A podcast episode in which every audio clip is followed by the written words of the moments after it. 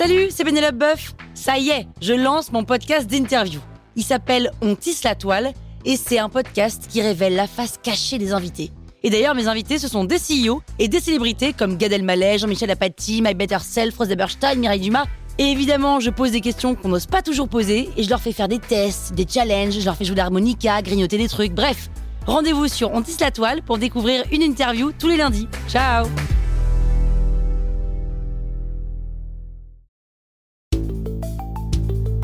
Vous êtes entrepreneur Vous voulez donner une trajectoire optimale à votre startup C'est parti, on attaque le 21e élément.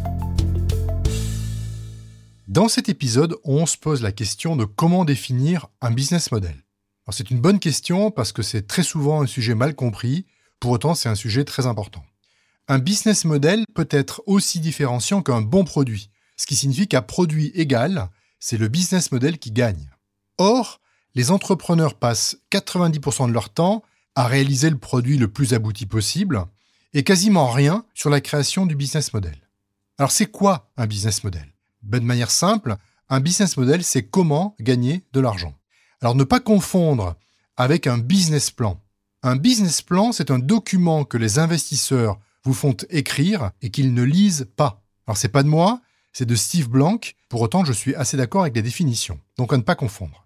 Alors un business model, on y revient, c'est la conjonction de trois éléments. Quoi, comment, combien? Quoi, c'est qu'est-ce qu'on vend? Quel produit, quel service vous allez mettre sur le marché?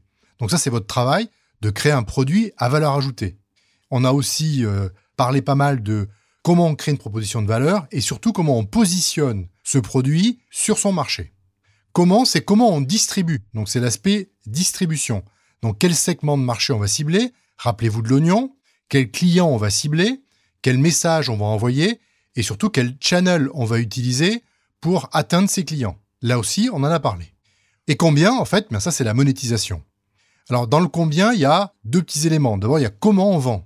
Il y a pas mal de façons de monétiser. En fait, il y en a sept. Il y a soit on vend un produit ou un service, soit on prend un pourcentage, ce que propose Airbnb par exemple, soit on vend une souscription, Netflix, soit on vend en fonction de l'usage, AWS, soit on loue, soit on fait de la pub.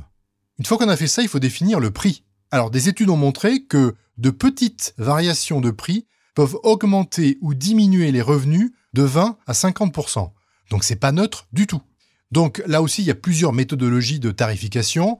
J'en cite quelques-unes. La tarification fondée sur la valeur, le fameux retour sur investissement, une tarification en fonction de la concurrence pour être adaptée au prix de la concurrence, une tarification qui pourrait être un prix de revient majoré, j'ai un coût, je prends une marge en plus et ça devient mon prix. Donc il y a plein de méthodologies pour créer un prix. Alors pour monétiser, c'est toujours bien d'être un petit peu original. Je vous donne deux petites astuces pour être original.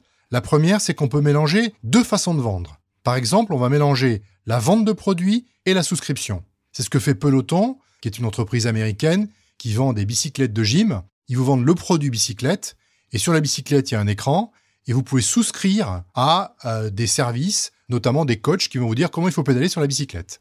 Deuxième exemple, on remplace un modèle par un autre. Par exemple, on va remplacer la vente de produits par de la souscription. C'est ce qu'a fait aussi une entreprise américaine qui s'appelle Dollar Shave Club, qui en fait permet aux gens de souscrire à un service qui vous livre à domicile des lames de rasoir. Donc vous n'avez plus à aller acheter physiquement vos lames de rasoir, c'est livré automatiquement sous forme de souscription toutes les semaines par cette entreprise qui d'ailleurs est devenue une licorne. Voilà, donc en fait, pour récapituler un business model, c'est la conjonction de trois éléments, le quoi, comment, combien. Autrement dit, c'est en fait quelle valeur on crée le produit, comment on la distribue et comment on la monétise. Allez, à bientôt, ciao